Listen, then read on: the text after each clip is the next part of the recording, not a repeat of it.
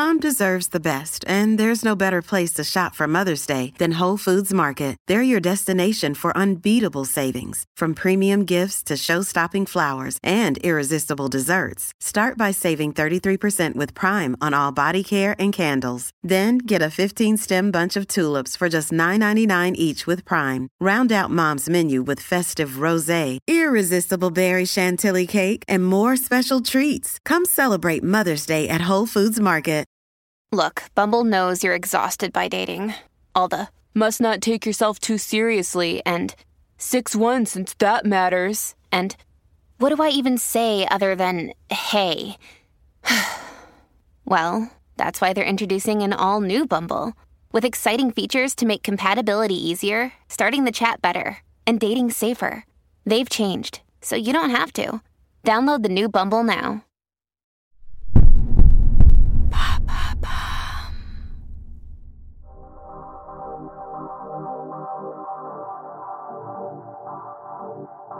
Bonjour, je m'appelle Alice Vacher et avec l'agence de podcast Bababam, nous avons décidé de lancer l'empreinte.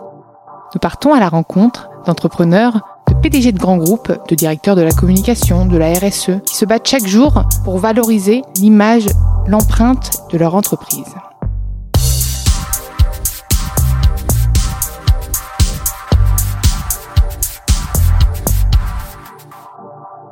Dans ce nouvel épisode de l'empreinte, j'ai le plaisir d'accueillir David Garbous, directeur marketing stratégique de Fleury Michon. Bonjour. Bonjour. Je suis ravie de t'accueillir euh, dans l'empreinte. Je suis ravi d'être ici. Et euh, bah, comme on l'évoquait euh, tous les deux, parce qu'on a pris un petit café avant quand même, on n'a pas à le papoter. Euh, moi d'ailleurs plus jeune, enfin plus jeune, je suis déjà, je suis pas très vieille, mais je connaissais euh, ce, ce, profil et cette personne inspirante. Donc j'ai hâte euh, qu'on échange toutes les, tous les deux, toutes les deux. Oh là là, je, je féminise la chose. Parler de cette personne. On a tous un côté masculin, un côté féminin. tu vas me faire part donc de ce côté féminin. Et donc j'ai envie de revenir d'abord sur toi avant avant euh, le côté euh, directeur marketing Fleury Michon. Qui es-tu? D'où viens-tu? Ta scolarité? Est-ce que tu aimais le jambon euh, ou pas? Ou est-ce que tu es végane et qu'en fait tu occupes ce poste? Dis-moi tout. Écoute, euh, je, je suis tombé dans l'alimentaire assez tôt en fait. Euh, j'ai fait une école de commerce. euh, Laquelle? euh, J'étais au Havre, à l'EM Normandie. Tu sais que j'ai failli la faire cette école? Excellent. mais je l'ai pas. En fait, c'est juste pour la localisation. C'était c'était sympa, mais c'était le jour où j'ai visité l'école, il pleuvait à torrent et Oui, c'est plus joli euh, sous le soleil, effectivement. voilà.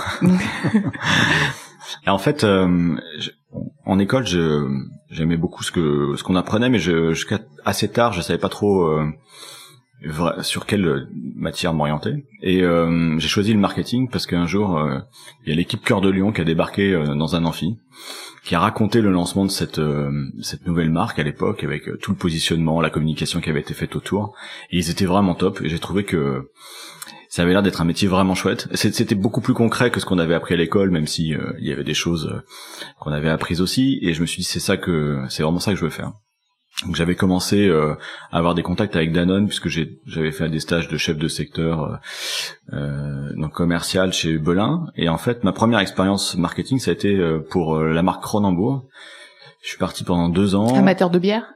Ben, je l'étais peu à l'époque et je suis devenu pas mal effectivement. Je suis par... mais c'était un challenge intéressant parce que je suis parti pour pendant deux ans pour le groupe pour vendre de la bière française aux Allemands en fait. Ah. Donc Ah c'était ouais, pas hyper facile et euh, c'est euh, voilà. la- Donc plutôt commercial au début avant d'être marketing. C'était au début commercial et puis ce- cette, cette, cette mission c'était une mission marketing et commercial. Et donc euh, voilà, la, la, la, la bière Cronenbourg avait été lancée dans les années 70 euh, en Allemagne dans un concept de gastronomie à la française et puis ça marchait pas très bien parce qu'il y a une très forte concurrence et puis les Français sont pas hyper reconnus pour la bière. Et en fait, on a eu l'opportunité de monter un partenariat avec Warsteiner, qui est le leader allemand de la bière, qui voulait s'implanter en France.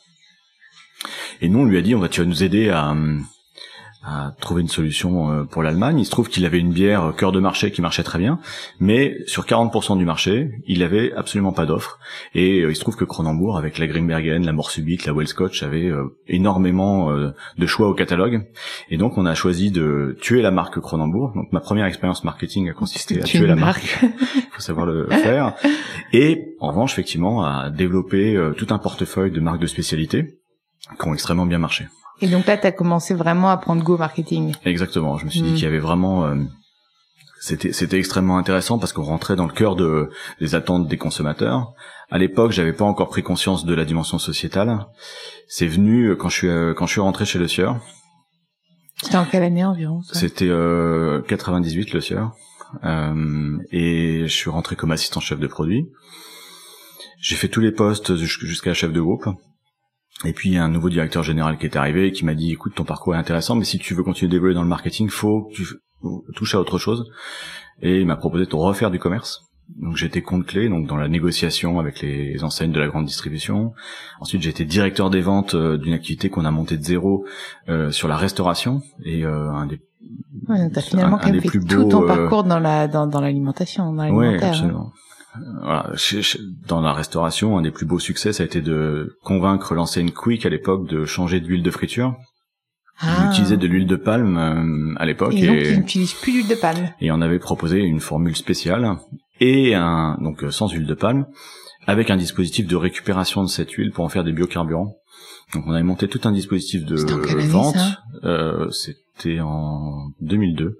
Ouais, et c'était avant quand même ce, ce boom euh, ouais, de conscience pour la pour la consommation responsable. Hein. C'était avant tous ces sujets-là et euh, voilà, c'est on vendait un, un, produit et le service avec. Donc ça aussi c'est une vision du marketing que je trouve extrêmement intéressante qu'on se concentre pas uniquement sur euh, sur l'offre. Et puis euh, dans ces années-là, le groupe a été racheté par euh, Sophie Protéol, donc les coopératives agricoles françaises. Et d'un seul coup, on avait un, accès à l'ensemble de la filière et euh, en, en, particulier aux agriculteurs qui font les produits. Et on avait toute une série d'huiles, dont fleur de colza, qui était euh, J'aime bien ma huile de colza. Enfin, je préfère l'huile d'olive, je suis italienne, mais euh, mais c'est pas mal l'huile de colza. Il, il paraît qu'il faut varier, exactement, ouais, il faut varier les huiles. Nous en plus surtout que je, nous en Toscane, on la goûte l'huile on l'a fait déjà, ma, ma famille l'a fait et on la goûte. On, on déguste l'huile d'olive. Ah oui, c'est une vraie profession, oléologue, comme on a des œnologues. Ah Absolument. Ouais, ouais, Donc tu l'as été aussi dans tes douze vies de Alors j'ai goûté, voilà, j'ai goûté beaucoup d'huile. C'est plus agréable de goûter l'huile d'olive que l'huile de colza, faut je dire. pense, c'est vrai. Et donc euh, on, on a mis en place à ce moment-là, j'ai comme on avait cet accès qui était très privilégié euh, aux agriculteurs, il se trouve que le colza euh, euh euh, cultivé sur des champs qui qui font aussi du tournesol. Euh, et c'est parmi les plus gros utilisateurs d'engrais, de pesticides, etc. Donc il y avait un enjeu, c'était en 2004, de, de travailler à la réduction des pesticides. Oui, c'est pour ça qu'il faut prendre soin des huiles bio, parce que même dans les huiles, il y a des pesticides en fait. Il y en a dans les sur les graines, il peut y avoir des traces. Mm. Après, sur les huiles qui sont vendues dans le commerce, elles sont raffinées et le raffinage enlève complètement les mm. la, la, partie. Donc les farines bio, pareil, quand elles sont raffinées, du coup, il n'y a pas de pesticides. Le, ça, le, la... le, raffinage a cette vertu. Euh, D'accord, donc finalement, prendre une, vertu une farine bio ou non bio, il n'y a pas trop de différence. Bah sur sur de la sur un produit brut, plus il va être. Euh, oui, en fait, euh, plus comme les fruits et légumes. Exactement, voilà. Non transparent. Plus on est proche de. Conseil. Exactement. Très bien. Et donc, on, je on, prends des notes en même temps, tu sais. C'est très bien. j'ai, ça avait, été un beau succès ce lancement. Ça représentait 8% du business de Le. Et euh, on a décidé de changer le positionnement qui était beaucoup sur les oméga 3. C'est là-dessus que le colza a fait son succès pour mettre en avant les agriculteurs qui faisaient le produit. Et ça a été euh, un succès assez incroyable parce que euh, d'un seul coup les gens, on, on commençait à parler euh, des problématiques de pesticides, on commençait à parler des problématiques de revenus des agriculteurs. C'était 2004, hein, c'était voilà. Effectivement. Non mais du coup, puisqu'on l'a eu, c'est notre premier épisode avec Nicolas Chaban. Ah bah super. C'est euh, donc ça, ça me parle énormément. Et euh, on est, on a fait 15% de croissance sur ce sur ce relancement. Je me rappellerai toujours d'une discussion que j'avais eue avec euh, le directeur commercial de l'époque, euh, qui était un collègue. Et le marketing, c'est un métier fantastique, mais tout le monde a un peu un avis hein, sur euh, les choses. Et euh, il, était très inquiet qu'on mette les agriculteurs sur les packs parce qu'il trouvait que c'était un risque par rapport aux oméga 3 qui fonctionnaient très très bien. Et deux, deux, ans après, comme le, produit avait été un très grand succès, c'est cette même personne au même comité de direction qui me disait pourquoi tu mets pas des agriculteurs sur le sur tournesol Et ça, c'est un moment euh, assez incroyable dans une entreprise en fait, où euh, finalement il y a eu un succès suffisamment euh, manifeste et clair pour donner à l'entreprise euh, l'envie de vraiment basculer. Et quand je suis parti de chez Le Sieur, on avait décidé de basculer 90% des approvisionnements en agriculture raisonnée ce qui est colossal en fait euh, à l'échelle d'un groupe comme le Sur. Mm. Et moi, c'est ça qui me plaît dans les en, en travaillant dans ces entreprises, c'est que y- euh, on est sur des enjeux qui sont énormes et sur lesquels on est en responsabilité. C'est-à-dire que euh, si on se place à 20 ans et qu'on change pas de manière très radicale le modèle alimentaire qu'on a collectivement construit depuis 50 ans, on sait qu'il n'y a pas besoin de refaire d'études, on sait que ça va mal finir, ça va mal se passer, et quand les hommes ont faim, euh, il y a voilà, il y a la guerre. C'est c'est très euh, il y a un vrai risque de survie de l'humanité en fait sur ce sujet. Et la, la nourriture euh, c'est ça nous concerne tous les jours entre deux et trois fois par jour. Plus donc on a une responsabilité là euh, à si on change pas de manière très radicale le système à 20 ans on sait qu'avec 10 milliards d'habitants ça marche pas. Donc euh, quand on a ce, ce regard et c'est pour ça que moi j'ai toujours été attiré par des boîtes familiales parce que il y a cette notion de génération le travail à une génération eh ben on doit prendre le sujet vraiment euh, à bras le corps et euh, donc j'avais fait ça chez Le Sieur. Euh, ça m'a j'ai été élu personnalité marketing de l'année pour Génial, c'était en ça quelle année? En 2012. 2012, super ça. Et en fait, je me suis dit que bon, c'était chouette d'avoir une petite statue, mais euh, je, je, ce que j'avais vécu chez Le Sieur, le fait de pouvoir finalement euh, de l'intérieur trouver un modèle de croissance différent et euh, en faire un, un modèle de référence, un nouveau modèle de référence, c'est quelque chose qui était euh, qui me paraissait énorme. Alors, je suis très impliqué moi sur les sujets de la RSE depuis longtemps. Et du coup, comment comment t'as rejoint Fleury Michon à, à ce moment-là? T'es passé de Le à Fleury Michon? Exactement, ouais. Parce que là, tu rentrais un peu dans, dans la gueule du loup. Là, c'est toi qui, qui portais euh, ces sujets de, de, tu commençais notamment de responsabilité euh, so- sociale et environnementale fait. de l'entreprise. T'arrives quand même sur euh, du, du jambon, euh, notamment. Hein. Mais c'est que d'ailleurs, c'est quoi le, le plus gros produit? C'est le plus gros produit. Le plus gros produit, c'est la charcuterie. C'est ouais, la charcuterie, 60% à peu près Mm. du chiffre d'affaires. Et moi d'ailleurs, je me renseignais sur Erta. Qui est, enfin, je me renseignais, non, je suis tombée sur un, un reportage sur Erta qui disait qu'ils étaient en train de revoir complètement leur modèle en mettant que des protéines végétales. C'est quand même complètement fou. Et donc, voilà, j'ai plein de questions à te poser sur Fleury Michon parce que forcément, Bah, y et je trouve ça génial là quand tu me racontes ton parcours avec le sieur, tes engagements et tout, que tu sois arrivé du coup euh, chez Fleury Michon. Je suis, je suis arrivé, enfin, j'ai décidé d'y aller sur un coup de cœur en fait. J'avais pas effectivement une image euh, hyper euh, claire de cette entreprise avant d'y aller. J'ai été, euh, euh, j'ai été chassé pour y aller et euh, j'ai eu un coup de cœur dans la rencontre avec Régis Lebrun, qui est le directeur général, et, et Grégoire Gonor, le président, euh, parce que j'ai senti qu'ils voulaient vraiment euh, faire bouger cette entreprise, la faire euh, vraiment la projeter dans le 21e siècle. Ils avaient euh, une détermination incroyable, mais ils savaient pas exactement C'était en comment s'y quelle prendre. année, excuse-moi, que tu les as rejoints? C'était 2013. 2013, Ouais. oui. Donc en plus, t'avais des sortes tous les plats frais, les trucs comme ça, tout ça. Exactement. Ce Mm. positionnement. Donc je pense qu'en termes de marketing, ça devait être aussi éclatant à ce moment-là. Mais c'était super. C'était le marché du frais, c'est un marché euh, avec une très grande. euh, D'abord, il y a beaucoup de concurrents, donc il y a une, une grande euh, diversité d'offres. Il y a beaucoup euh, de remises en question, et ça c'est génial quand on fait du marketing. Et euh, je suis arrivé euh, 15 jours après, en fait, quasiment, c'était la crise du cheval dans les lasagnes. Donc je suis rentré assez vite dans les sujets euh, par euh, la cellule de crise. Et c'était passionnant parce que les gens, en fait, nous, nous appelaient pour être C'était Findus, rassurés. ça. C'était Findus, ça. Alors, notamment Findus Ouais. avait été euh, touché, ouais.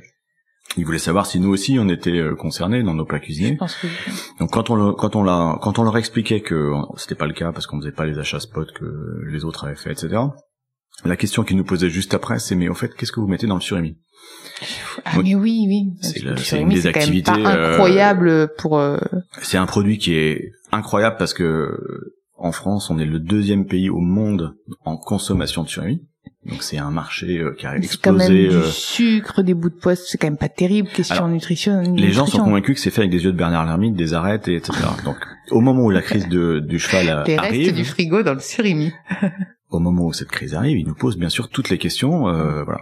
Et nous, on avait prévu, euh, je me rappelle très bien, euh, la, la business unit de surimi avait prévu de faire une campagne de publicité avec une belle euh, famille euh, dans une cuisine qui mangeait du surimi et c'était très bon. Et je me suis dit que si on sortait cette campagne maintenant, ça allait vraiment pas marcher ou pas bien se passer en tout cas parce que ça correspondait plus, pas du tout aux attentes de l'époque. Et donc on a tout arrêté et on s'est dit comment est-ce qu'on peut convaincre les gens euh, que c'est euh, que- c'est bien fait? Parce qu'il se trouve que Fleury Michon avait fait un travail de incroyable sur la recette en enlevant tous les additifs, tous les Mhm. conservateurs, en allant s'approvisionner en pêche durable euh, avec le label MSC. crabe après, plus cher, plus haut de gamme, des trucs Voilà, comme il y, ça. il y avait vraiment un, un travail de fond qui avait été fait, mais que qui était qui avait jamais été véritablement raconté. Et on s'est dit que bah, finalement la meilleure façon de convaincre les gens, c'était pas de leur dire euh, qu'on était les plus beaux et les plus forts, mais de leur proposer de venir voir par eux-mêmes. Venez vérifier la campagne. Et on a fait une campagne, on a dit aux gens, écoutez, Ouais, je me rappelle nous- de cette campagne. Ouais. ne nous croyez pas sur parole, venez voir par vous-même. On leur a proposé de remonter toute la chaîne finalement, depuis leur supermarché où ils achètent la fameuse barquette de surimi, en passant par nos usines en allant en Alaska, puisque c'est là que nous on achète le poisson. euh, J'en avais envoyé en Alaska? On a envoyé des consommateurs, des blogueurs, des journalistes euh, en Alaska, en Vendée puisque c'est là qu'on fabrique les produits, et euh, pour effectivement voir comment ça se passait et, rendre compte. Et ça a eu, euh, là aussi, un peu comme sur Fleur de Colza, un impact qui a été super, à la fois en interne, c'est intéressant parce que c'est une campagne qui était un peu surprenante, on voyait trois pêcheurs avec des têtes très... euh, Je m'en rappelle très bien de cette campagne parce que euh. j'étais dans l'agence de communication euh, qui l'a qui l'a traité à l'époque. C'est dans mes débuts ben voilà. et je me rappelle très bien. Moi, j'avais j'avais trouvé top pour le Euh, coup, en toute doute. objectivité, même si euh, même si j'ai un peu travaillé dessus, mais euh, Bah, top. c'est peut-être grâce à toi qu'elle a fonctionné. ben voilà, voilà. Je me- moi, aussi, je prends une petite statuette. Non, non, Ouais. non, mais c'est vraiment l'initiative était top. D'ailleurs, tu aurais dû rejoindre Nicolas Chaban dès le début. T'étais complètement sur ces sujets de consommateurs et de. On s'est T'avais déjà tout compris, quoi. On s'est beaucoup parlé effectivement euh, et on continue. Euh, mais euh, effectivement, ça, tout le monde a, a parlé de cette campagne parce que euh, elle- à l'époque, l'industrie alimentaire ouvrait pas ses portes, donc euh, très peu. Et donc les, les collaborateurs de Fleury Michon ont leurs amis, leurs familles qui leur ont dit mais vous êtes fous de faire ça ou c'est génial de faire ça. Ça a laissé personne indifférent.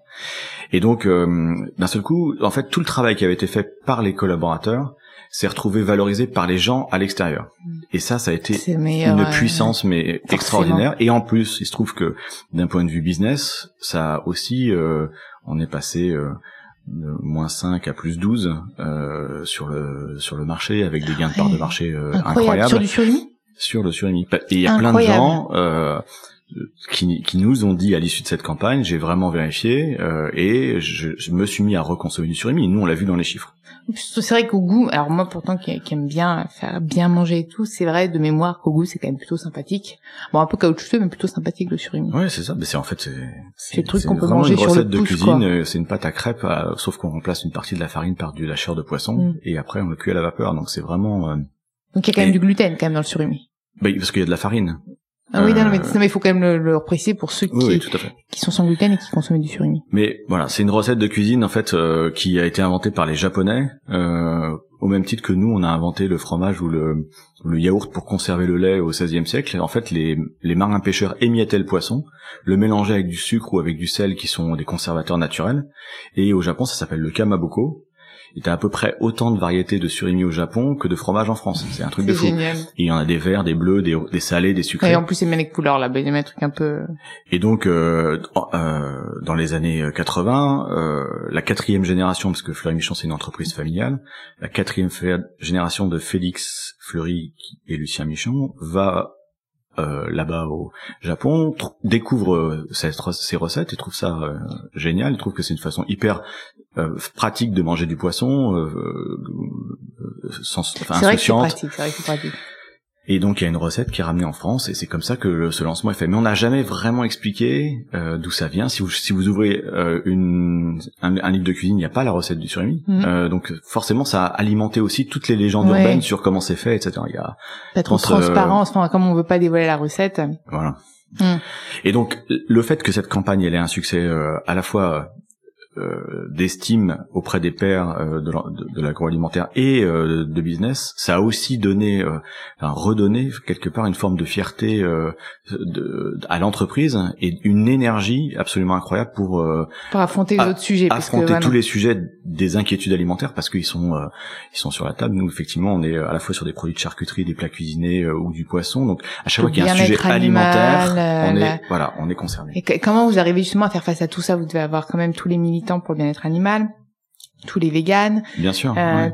Est-ce qu'il y a, y a d'ailleurs vous proposez des plats bio, des plats véganes, des plats etc. Notamment, On travaille qui, sur pareil, les tous ces sujets-là. nutritionnistes Ouais. euh, découragent les gens de consommer des plats frais.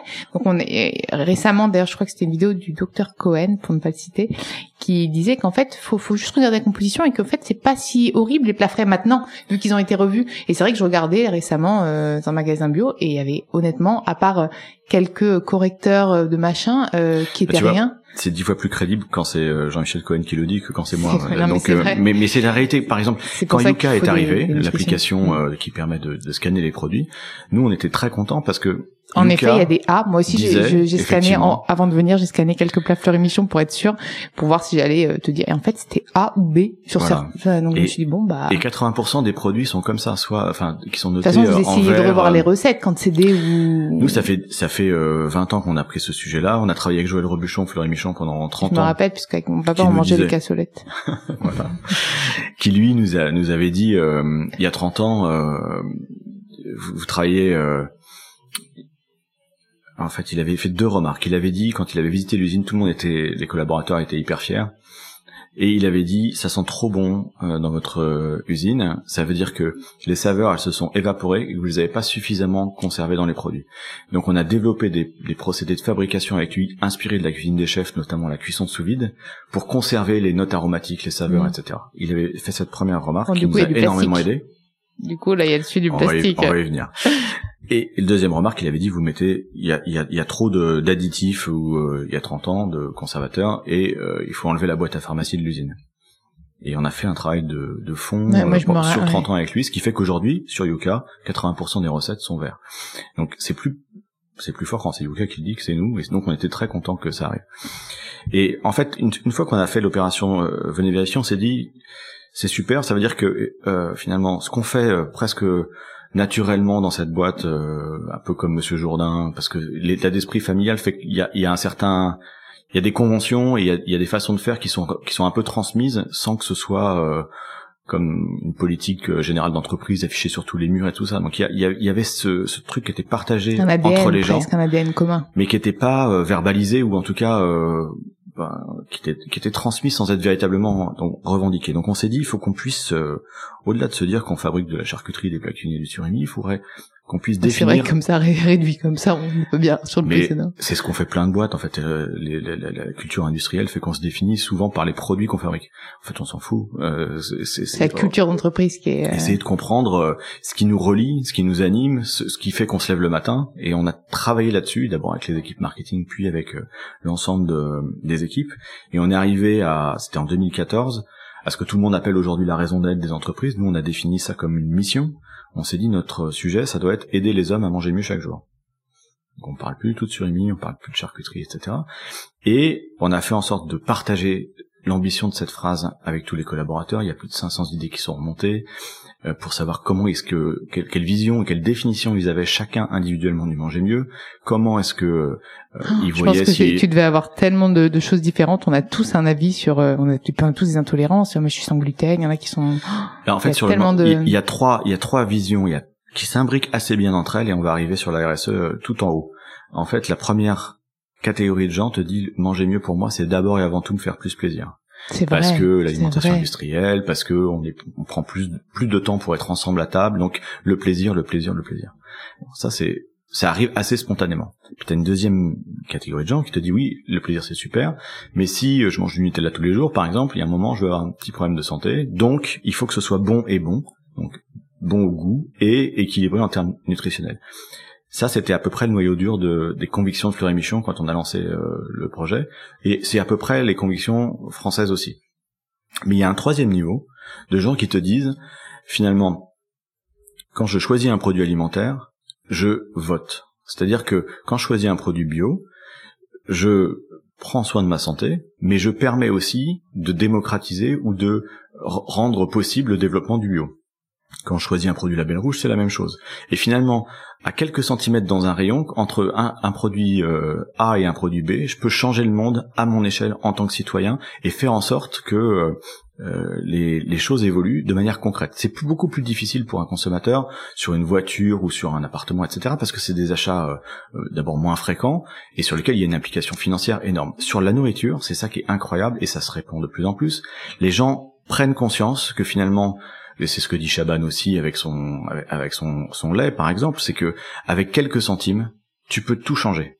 Tu peux changer le revenu des éleveurs, tu peux changer euh, les, les quantités de pesticides que tu mets. Comme tu le, peux... le consommateur est devenu acteur et qu'il se renseigne, il sait aussi que manger de la viande tous les jours, c'est pas obligatoire. Et vous, c'est quand même votre cœur de métier pour Fleury Michon. C'est notre cœur de métier aujourd'hui, mais euh, comme notre sujet c'est le manger mieux, Hmm. peut-être que demain on vendra plus de viande et c'est pas grave. D'accord, on donc vendra, finalement, comme ouais. tu dis tout à Hmm. l'heure, des plats cuisinés. Et vous avez euh, réussi finalement à, à- euh, à étoffer l'offre pour euh, Voilà. pour ne plus avoir uniquement du À jambon. partir du moment où la, la mission et, et l'ambition qu'on donne à tous tous les collaborateurs, c'est d'inventer le manger mieux pour demain, eh ben tout le monde se re-questionne et se re-challenge sur la façon d'y arriver. Donc effectivement, on a lancé des plats bio comme tu disais tout à l'heure, on a lancé des plats végétariens, on a développé énormément de pistes de travail pour euh, proposer des alternatives. Alors et euh, ça, ça c'est ça nous a permis aussi quand même de prendre quelques positions un peu euh, plus radicales parce que quand on est une entreprise alimentaire historique, on va dire, euh, il y a un principe de suspicion qui est fantastique et qui est euh, qui marche à tous les coups. C'est-à-dire que dès que j'ouvre la bouche, euh, on va essayer de comprendre ce qu'il y a derrière et ce que est-ce que est-ce que je cache. Et en fait, euh, c'est la succession des petits engagements qui fait que ça, ça change.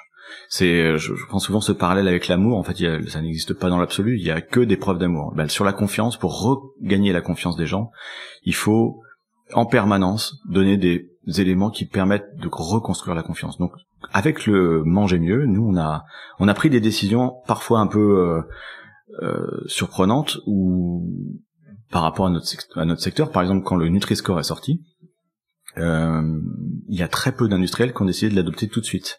Nous, on a dit vous, dès qu'il est sorti ouais, sur les que on voulait le mettre parce que même s'il n'était pas parfait, il y avait encore des choses à améliorer. Ça nous semblait beaucoup plus important de le mettre et de l'améliorer une fois qu'il était en place, plutôt que d'attendre qu'il soit parfait. Il y a plein de groupes qui ont réagi en disant il manque ça, ça et ça, et donc c'est pas européen, et donc on va pas le mettre tout de suite. Et ce qu'entendent les gens quand euh, les marques disent ça, c'est on veut pas être transparent, on veut pas vous montrer, on veut pas vous dire. Et ça, c'est terrifiant parce que ça, ça, alimente cette petite histoire ou cette petite euh, an- antienne de euh, ils sont pas dignes de confiance. Donc nous, on avait décidé d'y aller euh, dès le début. Ensuite, on a décidé de mettre l'origine des viandes euh, sur euh, l'ensemble de nos produits avant que ce soit même testé par le gouvernement. On a décidé de quitter la fédération des charcutiers. C'est des petites choses, mais c'est là, on avait une fédération qui était farouchement opposée au, au Nutri-Score parce que la majorité des charcuteries sont D ou E, et on peut comprendre que ça les inquiète. Mais euh, alors, encore une fois, euh, ce que, le, le message que ça passe, c'est on veut absolument pas changer, on veut pas bouger. Donc on avait, on a décidé de partir. Ensuite, on a lancé des produits très très emblématiques de l'offre manger mieux avec le jambon zéro nitrite. Euh, donc un jambon, on est allé vraiment au bout de l'exercice en enlevant absolument tout ce conservateur qu'est le nitrite, ce qui fait qu'il est gris, il se conserve 10 jours et il a un goût différent. Donc on a Et il euh, se vend bien? Et il se vend très bien. Oui, oui. Alors, il y a des gens qui sont surpris par la couleur, mais on Mm. l'a expliqué pour expliquer que justement euh, cette couleur-là, c'est la couleur naturelle d'un rôti de porc qu'on vous le fait cuire, et que s'il est cette couleur-là, Ce c'est parce qu'il a pas les bio. Hein. conservateurs. Quand on regarde les fruits bio, ils sont pas forcément plus jolis. Tu m'avais parlé un peu du plastique. Euh, On avait abordé, euh, tu sais, le plastique pour. Oui, pour- Est-ce que en termes d'emballage, pareil, vous faites des efforts euh, Oui, c'est un défi qui est alors énorme parce que, on a tout ça. tout, tout, tout, toute notre offre historique, elle est en plastique. hmm, C'est pour ça. Et ce qui est, ce qui est, c'est, c'est assez symbolique ce sujet parce que jusqu'à il y a six mois, le plastique c'était encore fantastique. C'est-à-dire que c'était questionné par certaines personnes, mais c'était euh, considéré comme apportant plus de bénéfices que de problèmes par la majorité des gens. Et puis il y a eu ces images qui ont circulé sur les tortues qui s'étouffent avec des pailles, etc. Il y a une prise de conscience en France, mais planétaire, du fait que finalement on était en train de s'empoisonner à petit feu. euh, et là, d'un seul coup, il y a eu un basculement d'opinion, mais qui est très radical et qui est très violent pour nous, euh, les industriels, parce que du jour au lendemain, on est passé euh, des... Enfin, on, s'est retrouvé avec un problème sur les bras qui n'en était pas un la veille même.